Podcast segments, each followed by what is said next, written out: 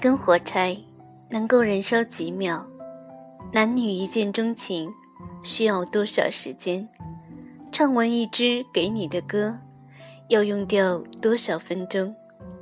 我写下两年的时光，又要花费多久才能还原二零一三灰色的春天，二零一四粉红的夏天，和二零一五雪白的冬天？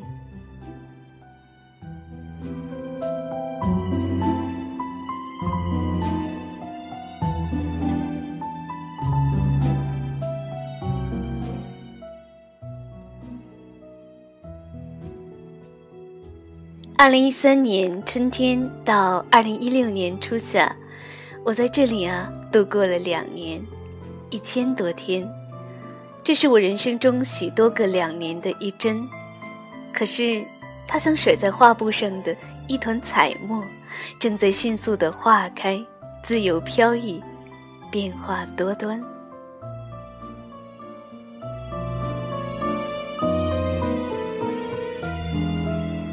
Got mail.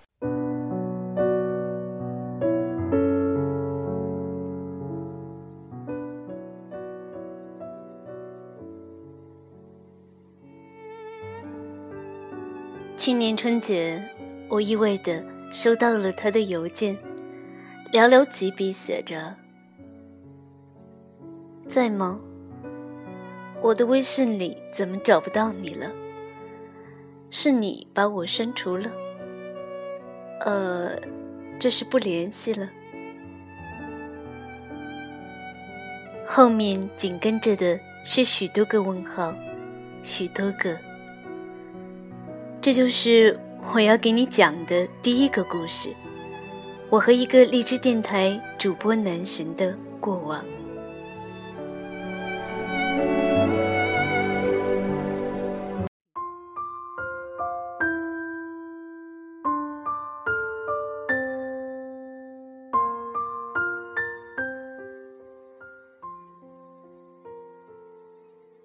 我从不叫他男神，尽管他经常说，他们都叫我人气男神的。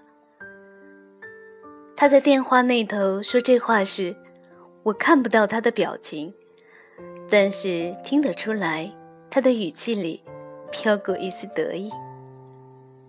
什么人气男神？我看是气人男神经吧。我毒舌腹黑，我是天仙女。他是天蝎男。那时候，他开始在各大平台火起来，而我因为一篇文字和他结缘。他喜欢用我的文字，一来二去啊，我竟然成了唯一一个不管写什么给他，他都会读的人。从他励志电台起步时期的文稿，到后来他节目的片花、专辑，那时。我是他信得过的作者，也是他可以卸下疲惫说说知心话的人。他是科班出身，有着深厚的播音功底，同时又具备职业媒体人的敏锐。其实他的正职是电台主播，主持一档深夜情感节目，总是十二点才下节目。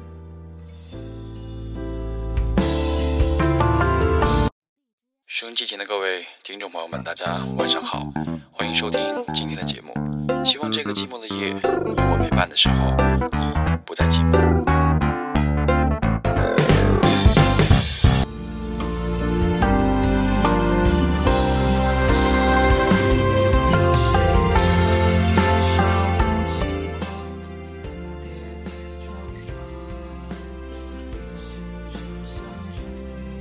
节目中啊。他总是温暖的、成熟的，显示出超越他年龄的阅历和沧桑。在听他声音的时候，听众很容易把他想象成一个城府很深、高大帅气的大叔。可是那天下午，当他问我要手机号的时候，竟然显得那么小心翼翼。他问我：“你的电话可以给我吗？我可以给你打电话吗？”我说。当然可以。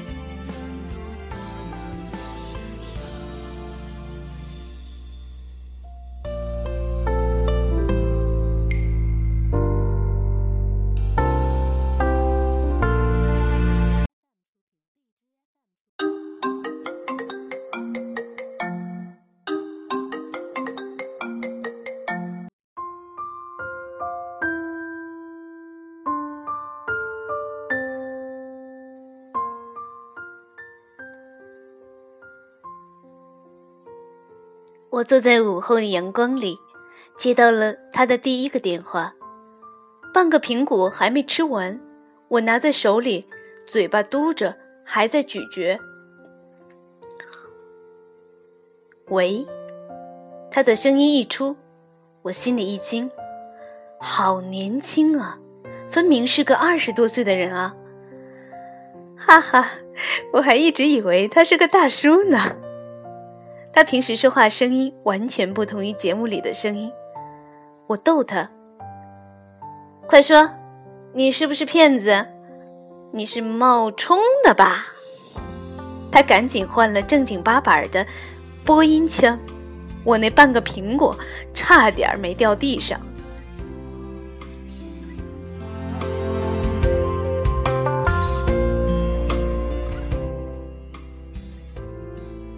他也显得很紧张，语无伦次的，那种慌乱和青涩的感觉似曾相识。他显得很好说话，不是节目中那个很遥远、很有距离感的人。我笑话他说话乱七八糟，他也不生气，腼腆的样子像个孩子。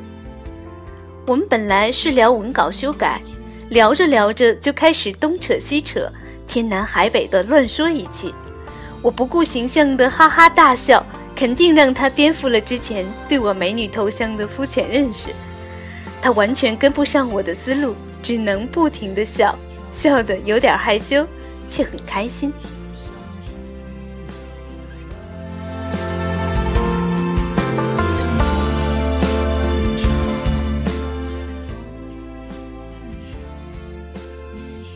末了，他认真的说。你在哪个城市啊？我说我在北京，不过呢，我现在在秦皇岛。我也是啊，不过我以前在石家庄。然后他慢悠悠的开口，还带着点不好意思。以前石家庄离着秦皇岛不太远。我噗嗤一声笑了。现在也不远好吗？他说，我会去看你的。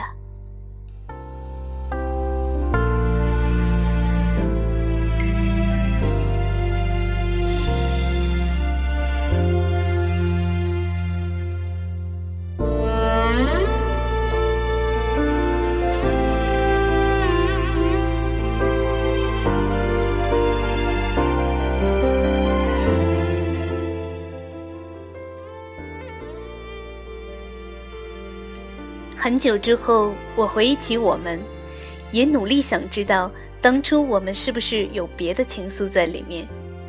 可是，我只是想起了当初那些好笑的对话，然后还能像昨天一样笑着。不熟悉他的人觉得他冷漠寡言，有点孤傲。可是，我觉得他内心里完全就是个孩子。有一次，他打电话给我，我关机了。他有点生气，发消息说：“我以为你把我拉黑了，你知道吗？我找不到你人，我以为你把我删了。”我拿着手机，有点心酸。我知道，他为什么会这么缺乏安全感。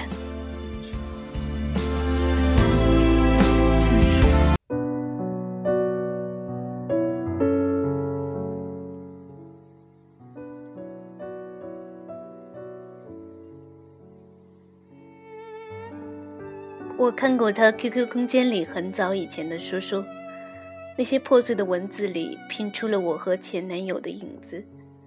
相爱的两个人因为家庭的阻拦，阻拦的原因是俗套的剧情，我不说你也懂得。我悲哀的想，我的前男友会不会也像他一样敏感，害怕失去？我没办法原谅自己放弃了一个最爱自己的男孩，于是想着，我没有办法再补偿给他的，也许能给另一个相似的人吧。这个相似的人就是他，一样的孩子气，一样的单眼皮，一样的腼腆内向，外表是一座冰山，冰山下藏着容颜。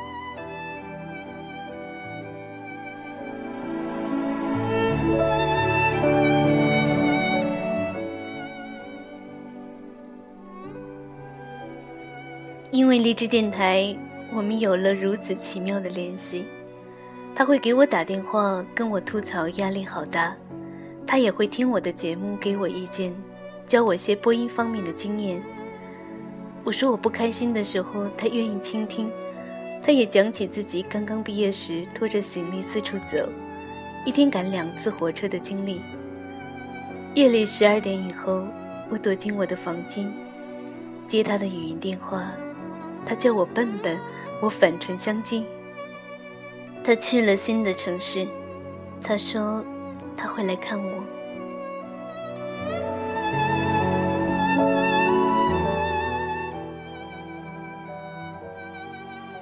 他每次说这句话的时候，我都没有抱太多希望，我只是笑笑。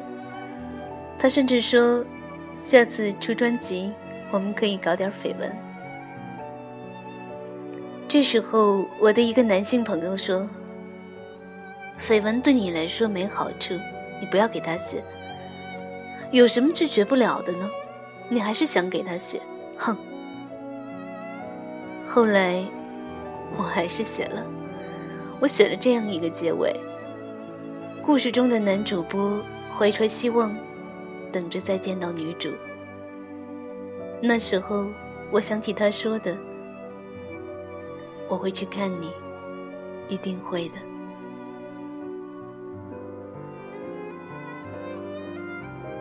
再后来，我那个男性朋友把我删了。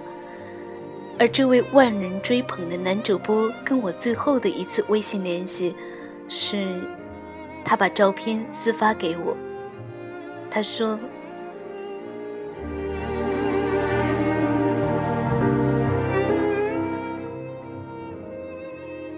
答应我，别给别人看，替我保密好吗？”我说：“好。”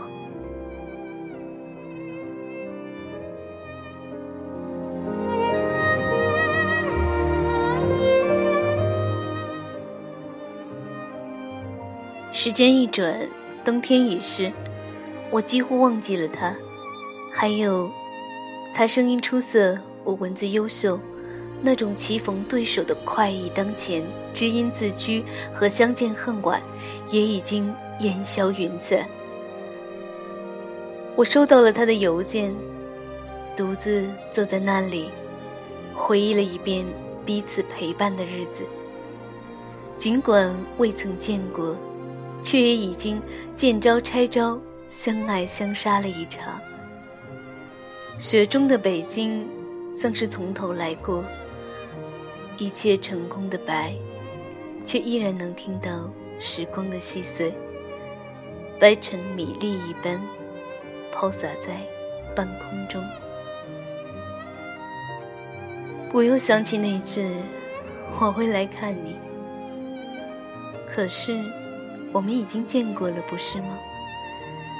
在你读我文字的时候，在我听你说话的时候，在梦里。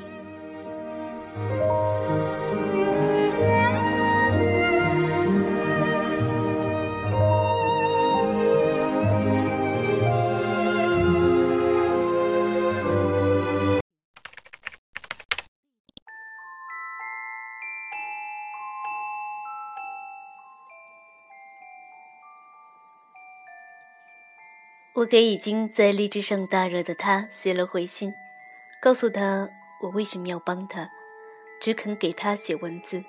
后来又为何不再写了？又告诉他我不会借他之名成全自己。我在信里说，我是个随心单纯的人，只是做了我以为能温暖你的事。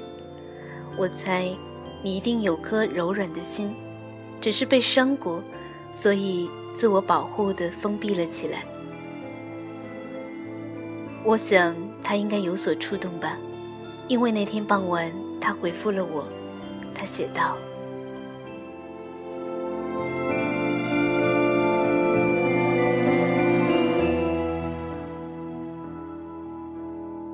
你很久不回我消息，以为你真的不理我了。”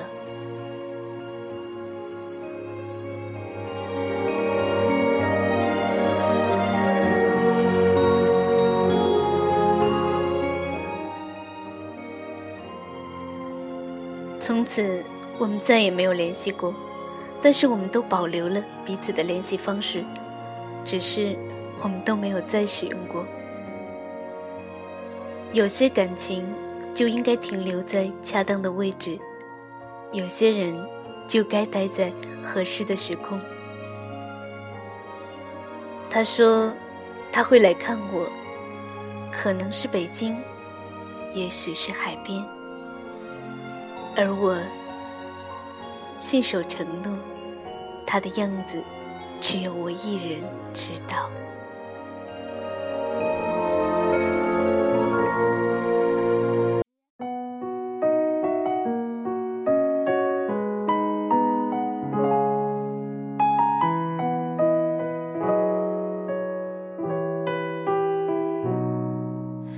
夜飘着雪，着面，想着谁，红着眼，看不见街角公园空荡的秋千，谁回不去，放不下，逃不开也走不远，想不透，风筝在谁手中断了线。兜兜转转，却又来到相遇的季节。不知不觉，后知后觉，然后好几年。我好怀念那张懵懂不经事的脸，骑白马一片片，不知疲倦追赶着时间。我还怀念年少轻言不悔的岁月，你曾说过却还没兑现的誓言。嘿，是否你也一样舍不得那从前？就封它，填满未来的流年。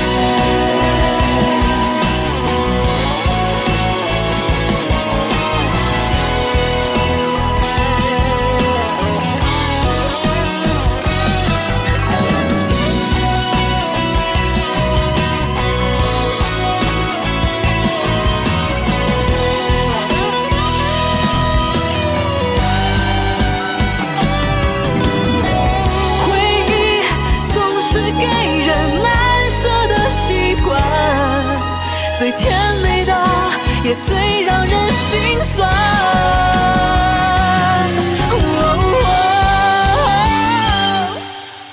我好怀念那张懵懂不经事的脸，时间太善变，蓦然回首，青春就凋谢。我恨我还怀念年少轻言不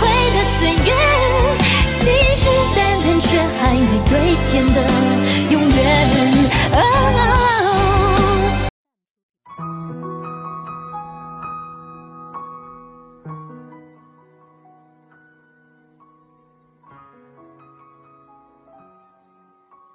有的人还记得，也许除了因为他的声音难忘，还因为他欠了你一顿红烧肉。这是第二个故事。是我和一个男童主播在荔枝电台的故事。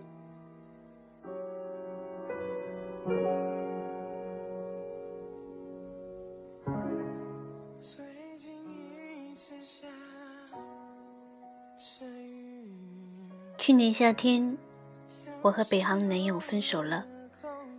北航男友比我小，可是他对我很好，所以在我们分手之后，我一直很想他。我急需一个替代品。你们想错了，替代品不是他。用努力的样子击碎自己对上一段恋情的幻想，这就是我自己的代偿模式。我被选进了荔枝播客学院实验班，是实际上的首批学员。播客班里学员不多，年纪相仿，很快大家就打成了一片。我对他的第一印象并不好，因为他一来就说自己是班花，枪打出头鸟，太高调了吧？我心里想。那时候刚分手的我有点神经质，跟全班同学讲了自己分手的伟大事实，像个祥林嫂一样喋喋不休吐槽金牛前任男友。电台节目里也都是凄凄怨怨的怀旧色。导师卡卡说要北京的小伙伴一起面基，他悠悠来一句：“带上我好吗？”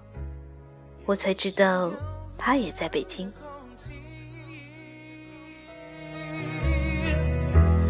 如果可以，我希望他放弃。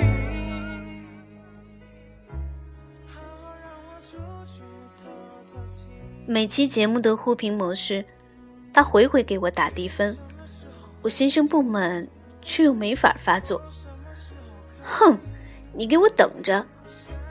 终于到了我翻身农奴把歌唱的时候，我拿了女生里第一个最高分，我还没缓过兴奋劲儿，他突然在群里说：“唐儿，我要跟你约来上我节目。”哼，回回给我打低分的傲娇男，看我怎么虐你！好啊，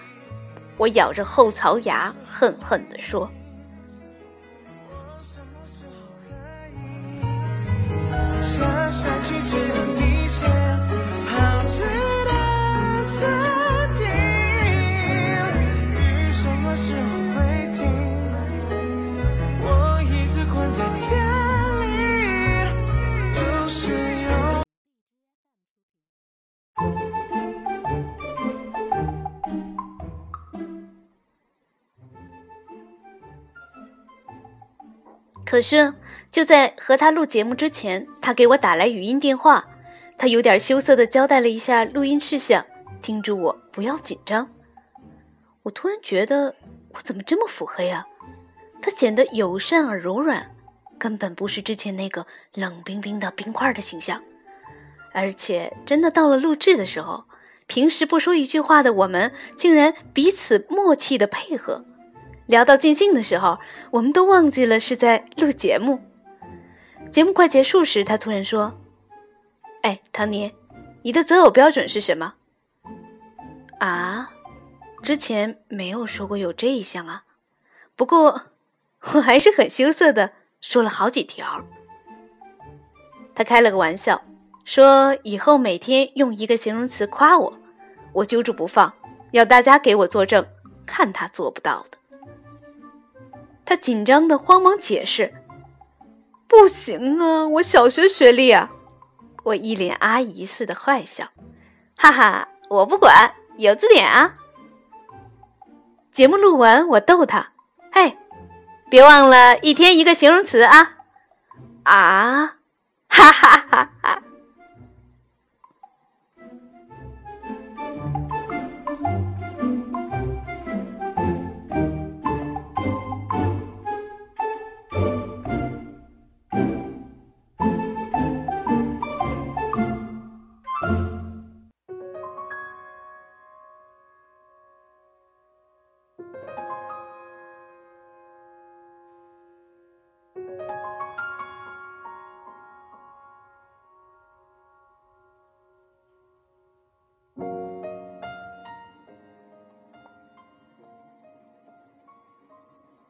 就这样冰释前嫌。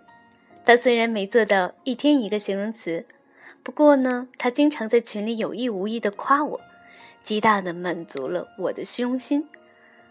我做了好吃的菜分享，他会讨好似的说：“你教我做啊。”我的节目上推荐了，他也第一时间告诉我。这些啊，我看在眼里。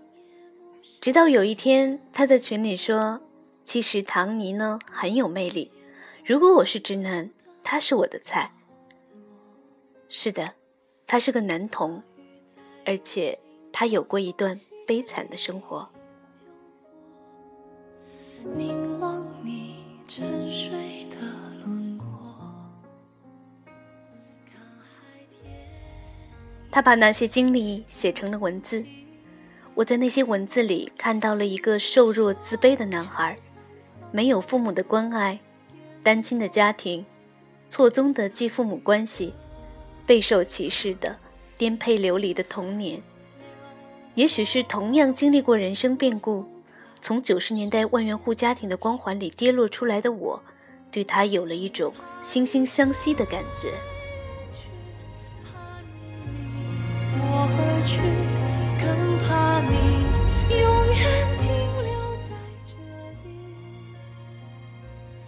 家财散尽，亲情薄凉，人生况味，几人能晓？我在深夜里告诉他，我读完了他的故事。他说：“好感动，你这么爱我。”我才明白，任何一种冷漠背后，都刻着一道伤害。或许，这是他看透婚姻，在同性中汲取温暖的原因之一。我对他没有歧视，没有不解，只有疼惜。这是我第一次接近真实的同性恋者。并尝试着读懂他。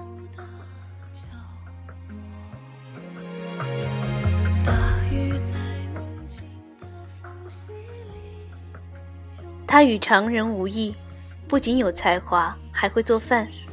有次他分享红烧肉的照片真是馋到了我。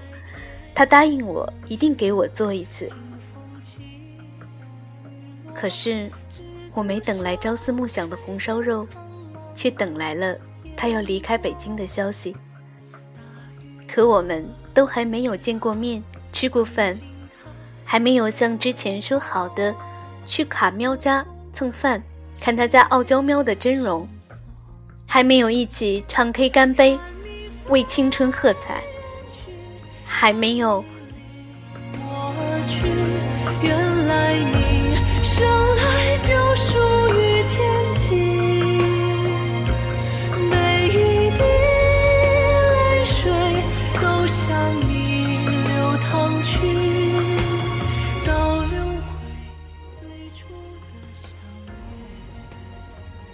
他说：“他再也不要来北京了，城市很大，很空，很累。他走了，带走了我爱吃的红烧肉。我又想起去年夏天他一脸傲娇、爱理不理的样子。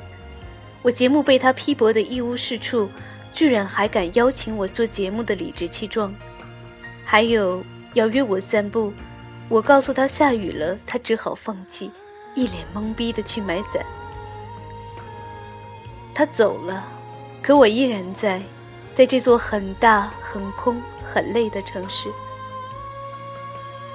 他的电台越来越火，我开始怀疑人生：为什么他们都火了，留我一人在原地上火？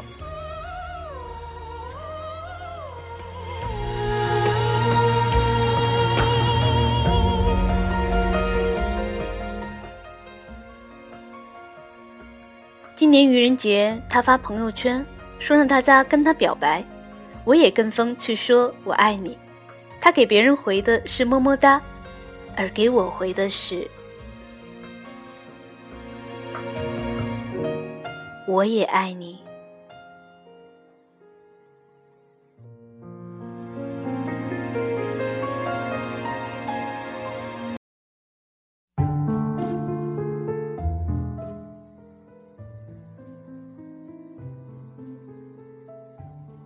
如果可以拍一部电影，我希望你是女主角，我演男一号，揍扁那些欺负过你的孩子。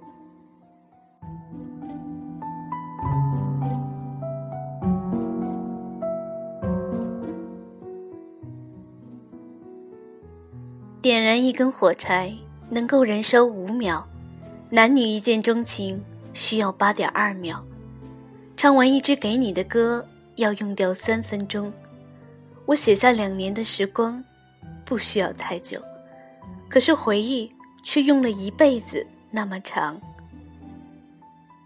最可靠的永远不是拥有它，而是记得它。那么最幸福的事儿，就是我记得我的梦想，然后实现它，并且在实现的路上遇到了你们，亲爱的小耳朵们。请在评论区留下“我们”两个字，评论达到十条，我就再给你讲讲更多关于我们的八卦。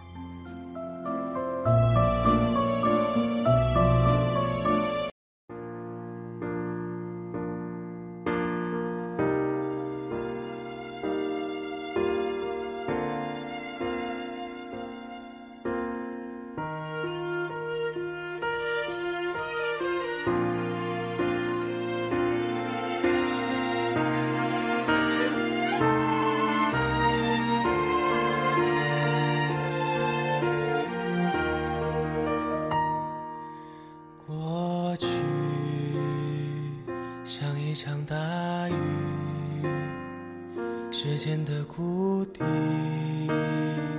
岁月层层累积，也许不会再相遇，此刻的别离。